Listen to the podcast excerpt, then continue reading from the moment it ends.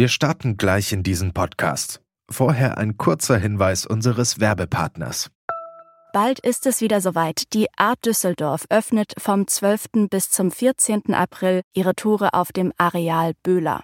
Mit dabei sind 105 Galerien, die eine Mischung aus aufstrebenden Talenten und etablierten Künstlern präsentieren. Die Messe untermauert ihren Anspruch an Diskursivität, Innovation und das Aufgreifen aktueller Themen durch ihren kuratorischen Ansatz und die gezielte Gestaltung ihrer Sektionen und Fokusthemen. Ihre Themensetzung und das Rahmenprogramm tragen dazu bei, dass die Messe auch weiterhin ein Ort des Austausches, der Debatte und des Kunsterlebens bleibt. Die Fokusthemen 2024 sind Photography und Identity, Retromania und Future Bodies. Unter dem Projekt Change Presented by E.ON werden in Kooperation mit der E.ON Stiftung Arbeiten zum Thema Transformation und Nachhaltigkeit ausgestellt. Für alle, die es gar nicht mehr erwarten können, öffnet die Art Düsseldorf schon zur Preview am 11. April ihre Tore. Mehr Informationen gibt es unter art-dus.de und in den Show Notes. Kunst in einem ehemaligen Schlachthaus oder auf dem Land zum Beispiel in einem restaurierten Bauernhof. Oder vielleicht dort, wo andere Urlaub machen, wie zum Beispiel auf einer idyllischen Insel im Mittelmeer. In den vergangenen Jahren sind immer mehr KunsthändlerInnen, Mäzenen und GaleristInnen aufs Land geflüchtet. Raus aus den Kunstmetropolen wie London, Paris und New York, rein ins Landidyll. Sie präsentieren Kunst an Orten, wo andere Urlaub machen und schaffen so Räume, die extrem exklusiv und nur sehr schwer zu erreichen sind. Die einen sehen darin eine große Gefahr. Kunst werde hier nur noch zur Ware und ist nicht mehr Allgemeingut, das für alle Menschen zugänglich sein sollte. Wieder andere sehen darin eher den Versuch, den Zugang zu elitären Kunstkreisen neu zu definieren, indem eben gerade ländliche Regionen gestärkt und neu bespielt werden. Über dieses Spannungsfeld zwischen Kunst und Luxus auf dem Land, darüber wollen wir in dieser Folge sprechen. Mein Name ist Eileen Frozina und das ist Kunst und Leben, der Podcast in Kooperation mit dem Monopol-Magazin. Schön, dass ihr zuhört. Kunst und Leben, der Monopol-Podcast von Detektor FM. Und damit begrüße ich an dieser Stelle ganz herzlich Elke Buhr, die Chefredakteurin des Monopol-Magazins, und ihre Kollegin Silke Hohmann. Hallo und schön, dass ihr da seid. Und heute sind wir mal zu dritt in dieser Folge. Ich freue mich. Ja, sehr schön. Hallo. Hallo.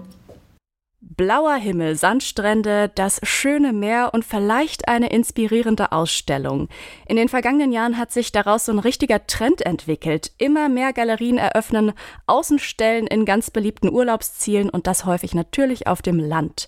Die Kunstkritikerin Isabel Graf, die spricht in diesem Zusammenhang zum Beispiel auch von Kunst im Resort. Was genau meint sie denn damit? Naja, sie meint damit, dass sich Kunst eben auf diesem bestimmten Level so abkoppelt von der Gesellschaft. Das ist so ähnlich wie Gated Community und so weiter. Und das ist halt diese Beobachtung, dass Kunst äh, in einem gewissen Level eine total elitäre Sache ist. Und ähm, das mhm. wussten wir ja schon lange. Das ist ja auch seit, ähm, ich sag mal, dem Mittelalter so. Ähm, Kunst ist teuer, Kunst können sich nur die Reichen leisten. Natürlich wollen wir aber in unserer Gesellschaft, dass Kunst etwas für alle ist und äh, sind dann immer ein bisschen enttäuscht, wenn wir plötzlich sehen, das ist eben nicht so. Und es hat sich aber in den letzten Jahren, äh, finde ich es wirklich massiv, also man kann es wirklich sehr krass beobachten, wie eben so äh, Galerien in diese ähm, Luxus-Feriengegenden gehen. Also das ist ja ähm, zum Beispiel im Engadin, wo ich auch gelegentlich bin. Da ist mhm. jetzt mittlerweile in irgendwelchen kleinen, winzigen Bergdörfern sind dann so Hochklasse-Galerien. Hauser und Wirt ist da, die ganzen großen Galerien gehen ins Engadin, wo man weiß, dass die Leute irgendwie Urlaub machen. Dann gibt es jetzt im Juli ähm, eine Messe in Monaco, wo meine, Lieblings, ähm, meine Lieblingssektion ist Kunst auf Yachten. Oh Gott. das wollte ich auch schon immer mal sehen. Mhm. Äh, solche Sachen und äh, gerade Hauser und Wirt, also Hauser und Wirt ist ja so eine, eigentlich ist so die Mega-Galerie, äh, die immer noch sehr diskursiv ist, die, die irgendwie tolle Künstlerinnen und Künstler hat, schon früh viele Frauen hatte und so, eigentlich so sind wahnsinnig sympathische Galerie. Und wo man aber merkt, ähm, die macht mittlerweile auch ganz ähm, ganz kalkuliert in Real Estate. Also das heißt, dass die mhm. ähm, zum Beispiel, die machen Hotels in, in England, äh, die machen äh, solche Kunstorte auf dem Land, wo man dann auch weiß, in dem Moment, wo Hauser und Wirt da hingeht, wird äh, drumherum werden die Preise steigen und dann können die selber auch mhm. wieder davon profitieren. Also es ist ähm, schon eine interessante Entwicklung. Mhm. Silke, wie ist deine Perspektive darauf? Also zunächst mal ist es natürlich so, dass äh, man sich auch beim ländlichen und beim touristischen Flair so irgendwie ähm, was eine Entspanntheit ausborgt und irgendwie so eine gute Stimmung sowieso schon mal da ist, weil alle sind in, im Freizeitmodus und haben irgendwie Sandalen an. Ähm, die Kunst ist da vielleicht so ein bisschen nachrangig auch und ähm, diese Fixierung auf diese bestimmte Klientel, ich glaube, bei jetzt Kunst auf Yachten, da ist, äh, mhm. äh, da gibt's jetzt ähm, wenig äh, Laufpublikum, das sagt, ach, das gucke ich mir mal an. Also das ist, glaube ich, schon sehr, sehr konzentriert. Ähm, und diese, diese Zuspitzung so auf diese Klientel, die ist natürlich ähm, ein bisschen traurig oder ein bisschen schade mhm. oder vielleicht auch so ein bisschen ähm, ja, ich ähm, finde es immer komisch, wenn die Kunst so ihrem Publikum so hinterher reist mit so einer bestimmten Absicht. Ähm, ja. Mhm. Ich finde, das klingt jetzt für mich gerade nicht nur super elitär, sondern hat auch so einen starken Happening-Faktor irgendwie. Ähm, du hast, Elke, jetzt gerade schon Hauser und Wirt erwähnt. Ähm, seit zwei Jahren betreibt das KunsthändlerInnenpaar eine Außenstelle ihrer Züricher Galerie auf der spanischen Insel Menorca im Mittelmeer. Zuerst einmal, was ist das für ein Ort? Ich stelle mir auf jeden Fall sehr schön vor. Ja, ich stelle mir auch sehr schön vor. Leider war ich auch noch nicht da. Ähm, ah. Das war aber äh, ganz interessant, als das, ähm, als das eröffnet wurde, habe ich mir das natürlich auch äh, zumindest äh, online und so weiter sehr gut angeschaut und ähm, vor allen Dingen auch, wie die das geschafft haben. Die haben da wirklich die, also so gefühlt die halbe Insel aufgekauft. Ähm, das ist halt, ähm, äh, man kommt halt von Menorca äh, da in ein paar Minuten mit dem Boot hin und äh, die ist relativ klein, wirklich die Insel. Und die haben da halt ein richtiges Imperium Imperium, also richtig groß. Also die haben halt dann nicht nur die Galerie, sondern da gibt es auch Residencies, das heißt Künstlerinnen und Künstler können dann da auch wohnen und natürlich können auch Sammler, Sammlerinnen und Sammler da wohnen, wenn sie da hinkommen. Und ähm, die haben natürlich mit dem äh, Bürgermeister dort dann äh, auch so Deals gemacht, dass sie das natürlich auch für die lokale Bevölkerung dann öffnen und so weiter. Aber das ist, glaube ich, so ein bisschen Augenwischerei. Also es ist äh, wirklich vor allen Dingen äh, für ganz exklusive Ausflüge von Sammlerinnen und Sammlern. Ja, welche Visionen die beiden mit diesem Ort haben, das erzählen sie auch auf ihrer Website. Manuela Hauser und Ivan Wirth, die sitzen da in diesem Video auf einer schönen Bank vor einer hellen Steinmauer. Sie trägt ein geblümtes Sommerkleid, er hat ein kariertes Hemd an und so auf den ersten Blick, finde ich, wirken sie sehr nahbar. we felt that um, people enjoy coming to a place where they not only see the art, but also they can go to a garden, they see outdoor sculpture. It's a, an experience that we offer where art is at the heart, but it is also a deeply inclusive model. Manuela Hauser sagt, sie wollten zusammen einen Ort schaffen, an dem Menschen nicht nur die Kunst, sondern auch die Natur genießen können. Und Ivan Wirth, der fügt dem Ganzen hinzu, sie bieten einen Raum, der sich zwar um die Kunst dreht, aber zusätzlich auch noch sehr inklusiv ist. Du hast es jetzt gerade schon so ein bisschen äh, vorgeteasert. Halten Sie das Versprechen nicht so ganz, oder? Ja, es kommt darauf an, was man von inklusiv versteht. Also das äh, natürlich kann dann da jeder hinkommen und natürlich jeder Mensch wird das genießen. Also jeder Mensch, der es irgendwie schafft, da äh, anzukommen und die Reise zu machen, wird das auf jeden Fall genießen. Aber es ist ja klar, dass es nicht für die breite Masse ge äh, gedacht ist. Es ist ja eigentlich auch überhaupt nicht schlimm. Also es muss ja auch nicht immer alles für die breite Masse gedacht werden. Es ist halt nur, was ich halt daran wirklich strange finde, ist so diese Verbindung von ähm, äh, ja von Immobilienspekulation letztlich und äh, Kunst an einem wunderschönen Ort. Mhm. Aber findest du, dass es noch ein bisschen zugänglicher ist als jetzt diese, diese Ausstellung in Monaco auf den Yachten? Weil ich jetzt gelesen hatte, dass es auf jeden Fall günstiger ist, als ich erwartet hatte, dort mit dem Boot hinzufahren. Und die Ausstellungen ja, glaube ich, kostengünstig oder gar nichts kosten? Ja klar, also man kann jetzt nicht noch, noch Eintritt nehmen, wenn man da jetzt schon hinreist und äh, ja. da wahnsinnig viel Geld mit verdient. Sehr lustig fand ich auch, dass ja. das damals mit, äh, Mark, mit Kunst von Mark Bradford eröffnet wurde. Mark Bradford, ein afroamerikanischer Maler, sehr politisch engagiert. Also das ist halt auch, auch immer so die komische Kombination, wo man so denkt, man sieht dann so hochpolitische Kunst ähm, in so einer äh, Urlaubs, äh, in so einer Urlaubssituation und äh, ist dann irgendwie stolz, dass man jetzt gerade kurz nochmal sein Gehirn angeworfen hat. Das ist jetzt zynisch, aber ähm, aber aber so, so ist es so. Ich, ich finde es halt äh, wirklich, ähm, ich finde es schon auch äh, ambivalent, weil auch wenn man auch zum Beispiel im Engadin oder an anderen Orten, natürlich ist es total schön und es ist, glaube ich, auch so, so einige Leute, die dann auch vor Ort sind, also äh, für die ist das dann auch natürlich toll, dass sie dann da so Kunst auf hohem Niveau plötzlich direkt vor der Nase haben, wo sie sonst in die Metropolen für reisen müssten. Also man, äh, man muss halt auch nicht mhm. sagen, das ist jetzt alles irgendwie schlecht oder es gibt zum Beispiel ein, ein weiteres Beispiel ist ja Arel, äh, wo die Großsammlerin Maja Hoffmann ähm, so ein ganzes Kunstzentrum reingebaut hat und praktisch diese, also von Geary gebaut und so und eigentlich diese ganze kleine französische Stadt ähm, so auf eine Weise schon okkupiert, aber es sind, sind halt tolle mhm. Projekte, die sie da macht. Und das ist halt so, ähm, okay, also man denkt so, okay, man, man wird dann so, da werden so Orte zu so einem Spielball eigentlich von, äh, von Reichtum, aber natürlich kommt dabei mhm. auch immer was Schönes bei raus. Genauso wie mhm. bei dem, was Silke gleich erzählt. Silke, kommen wir zu Hydra. Das Gegenprogramm so ein bisschen zu Hause und wird ist das Slaughterhouse auf der griechischen Insel Hydra. Hier hat der zyprische Kunstsammler Dakis Ioannou ein altes Schlachthaus zu einem Kunstraum umbauen lassen. Du warst jetzt, Silke, im vergangenen Jahr auf Hydra gewesen und hast dir dort die Eröffnung der Jeff Koons Ausstellung angeschaut. Jetzt ist ja gerade wieder eine Delegation dort. In der vergangenen Woche ist die Ausstellung Dream Machines von Daniel Birnbaum und Massimiliano Gioni eröffnet worden. Da geht es in dieser Ausstellung um ja, die, den Einfluss von Technik auf die menschliche Imagination. Was sind das denn da generell auf Hydra für, für Ereignisse, die da stattfinden? Also das ist wirklich sehr, sehr besonders. Hydra ist eine kleine Insel, die liegt vor Athen. Da gibt es im Grunde nichts und genau das ist der Reiz daran. Es gibt keine Strände, es gibt keine Autos, es gibt keine Straßen, man darf nichts Neues bauen, man darf nichts Altes abreißen. Alles ist ungefähr so wie mhm. vor 100 Jahren und das hat einen ungeheuren Reiz auf Menschen, die ein, ja, irgendwie für die Ästhetik eine Rolle spielt, für die Form eine Rolle spielt, die vielleicht auch irgendwie ein bisschen so ihre Ruhe brauchen. Und lustigerweise treffen sich all die dann irgendwie einmal im Jahr oder im Sommer auf der Insel Hydra um in diesem äh, sehr, sehr, ähm, wo die Einfachheit sozusagen schon zu einem großen Luxus geworden ist, da gibt es dann eben auch noch diese Top-Top-Kunst. Du hast gerade die beiden Kuratoren der aktuellen Ausstellung genannt, Massimiliano Gioni und Daniel Birnbaum die jetzt gerade vor zwei, drei Tagen äh, dort die äh, aktuelle Slaughterhouse-Ausstellung ähm, ja, kuratiert und eröffnet haben. Es ist eine Gruppenausstellung und äh, dieses Slaughterhouse, das ist wirklich ein ganz kleiner Raum, ein altes Gebäude, wo früher halt eben irgendwie geschlachtet wurde.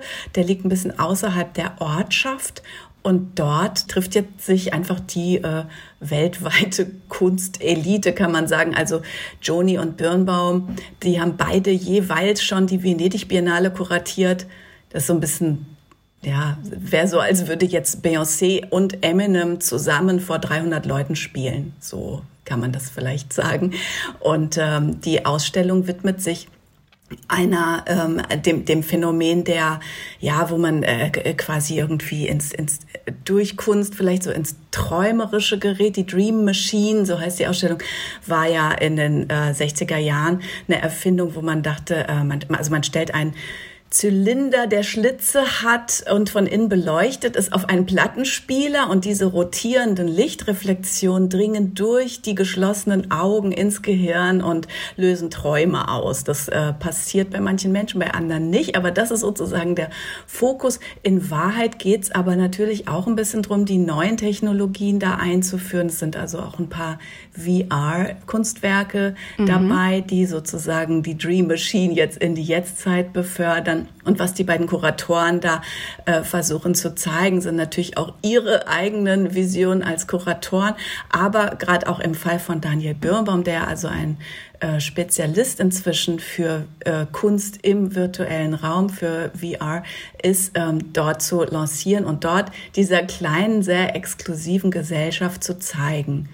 Vielleicht muss man auch noch dazu sagen, dass es immer im Anschluss an die Art Basel stattfindet. Das ist ja die größte, wichtigste Kunstmesse und da kommen tatsächlich sehr viele internationale ähm, Sammler, Sammlerinnen, Museumsleute, Direktorinnen und Direktoren tatsächlich auch aus den USA und aus anderen ähm, Ländern, in denen die Gegenwartskunst, von der wir jetzt gerade sprechen, irgendwie eine große Rolle spielt. Und die machen dann im Anschluss einfach immer diesen von ihnen aus gesehen kleinen Abstecher nach Griechenland, um dort mhm. eben zum einen diese absolut ähm, Unberührtheit oder so eine Vision von einer irgendwie idealen Welt äh, vorfinden in Form dieser wirklich sehr speziellen Insel. Mhm. Und aber gleichzeitig wissen, sie bleiben total in ihrer Bubble und sind da äh, gut aufgehoben, haben also ein unvergessliches Erlebnis, sowohl als äh, Reise, aber auch eben in der Begegnung mit Kunst. Und die Begegnung bedeutet auch wirklich, dass man da nebeneinander irgendwie im, äh, im Gras äh, steht und aufs Meer guckt. Und das ist alles auch sehr nahbar. Und äh, man hat da also diese Kunst zum Beispiel von Jeff Kunst, die du schon erwähnt hast und aber auch eben äh, die Nähe zu den ganzen Akteuren, die da natürlich auch mit großer Freude anreisen. Du hast den Künstler Erwin Wurm auch getroffen, der mehrere Monate im Jahr auf der Insel Hydra lebt. Wie ist denn, wie ist seine Perspektive auf das ganze, diese ganzen Ausstellungen, dieses ganze Happening, die Elite dort?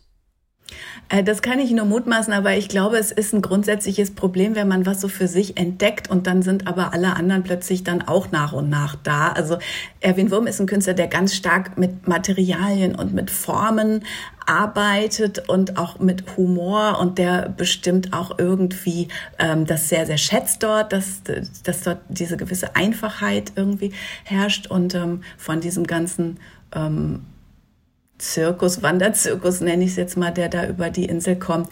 Mm, ich denke, es amüsiert ihn, aber er ist, glaube ich, auch ganz froh, dass er da sein eigenes Refugium hat, in das er mich netterweise eingelassen hatte und das ich für Monopol ein bisschen beschreiben durfte für eine sogenannte Home Story. Es ist jetzt irgendwie schon ein bisschen durchgekommen. Ich muss aber trotzdem noch mal ganz plakativ fragen: Geht es auf diesen Inseln, an diesen tollen Ausstellungsorten, geht es da wirklich um die Kunst oder geht es wirklich eher darum, dass es ein Happening ist, eine Inszenierung, ein Zusammenkommen von einer internationalen, elitären Bubble? Ich glaube schon, dass äh, es den Akteuren äh, Dakis Joannou und auch ähm, Hauser und Wirth schon auch darum geht, wirklich Kunst zu den Menschen zu bringen. Welche anderen Ziele da vielleicht auch noch im Spiel sind, weiß ich nicht. Aber bei Johannu ist es ganz bestimmt so, dass er auch wirklich immer die gesamte Insel einlädt zu einem großen Fest anlässlich seiner ähm, Ausstellungen. Und die Insel ist ja auch nicht äh, sozusagen kein, keine gated Community. Da kann man auch einfach so hin und da kann man auch sich irgendwo eine günstige Unterkunft suchen und so. Das heißt, es hat schon, also ich glaube, das ist auch prinzipiell so, dass bei Menschen, die auf diesem äh, Niveau sammeln und sich mit Kunst beschäftigen, die lieben Kunst wirklich aufrichtig und die wollen und das darf man nicht unterschätzen, dass das gesehen wird. Die wollen, glaube ich, genau nicht, dass es exklusiv ist, sondern die wollen auch mit ihrer Kunst natürlich in Verbindung, aber im Rampenlicht stehen.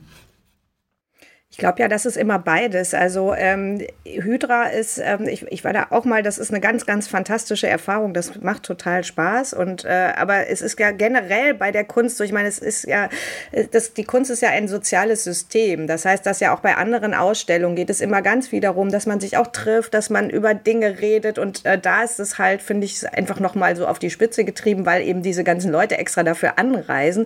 Und trotzdem ist die Kunst ja interessant und schön. Also ich glaube, mhm. das ist auch gar kein, das schließt sich auch gar nicht gegenseitig aus unbedingt. Ist auf diesen, bei diesen sehr speziellen Art Spaces so eine kritische Auseinandersetzung mit dem, dem Kunstwerk der KünstlerInnen überhaupt noch möglich? Total. Also man kann sich dann, die Leute machen schon ja, äh, äh, also die Leute reden ja auch ganz viel dann intensiv über Kunst und man, äh, das, das Einzige, wo ich denke, also mit dem, also es wird sich ganz viel kritisch dann auch mit der Kunst auseinandergesetzt. Die Frage ist, ob man sich äh, mit sich selber kritisch auseinandersetzt. Aber ich glaube, selbst das, also die Leute mhm. sind ja auch alle klug. Also ich meine, Daniel Birnbaum ist unheimlich klug und ist selber gar nicht so ein Luxustyp zum Beispiel. Der weiß mhm. ja ganz mhm. genau, was da passiert. Der macht das ja halt trotzdem. Und das ist, äh, und wahrscheinlich dann reflektiert das und macht es, also das es sind da ganz viele Reflexionsebenen mit dabei, die auch Spaß machen können. Man kann am Ende immer noch sagen, das ist jetzt trotzdem für so eine reichen Bubble, das finde ich nicht gut. Aber man kann den Leuten nicht vorwerfen, dass sie das nicht wüssten. Mhm. Und wie geht's euch persönlich? Damit, solche Orte zu betreten? Du hast auch schon gesagt, dass Hydra ein ganz toller Ort ist. Was für Gedanken schwirren euch da möglicherweise im Kopf? Ich, ich finde es immer beides. Sag du, Erzecke. Äh, als Kunstkritiker, Kunstkritikerin hat man ja irgendwie auch immer so diese ähm, dabei und doch auch Zaungast-Rolle. Äh, das ist immer schon mal von Vorteil. Man ist also mittendrin, man ist aber auch Beobachter, man beobachtet sich selbst. Ich finde es interessant zu beobachten, ob hier versucht wird, sozusagen mich durch äh, Luxus Umfeld zu korrumpieren?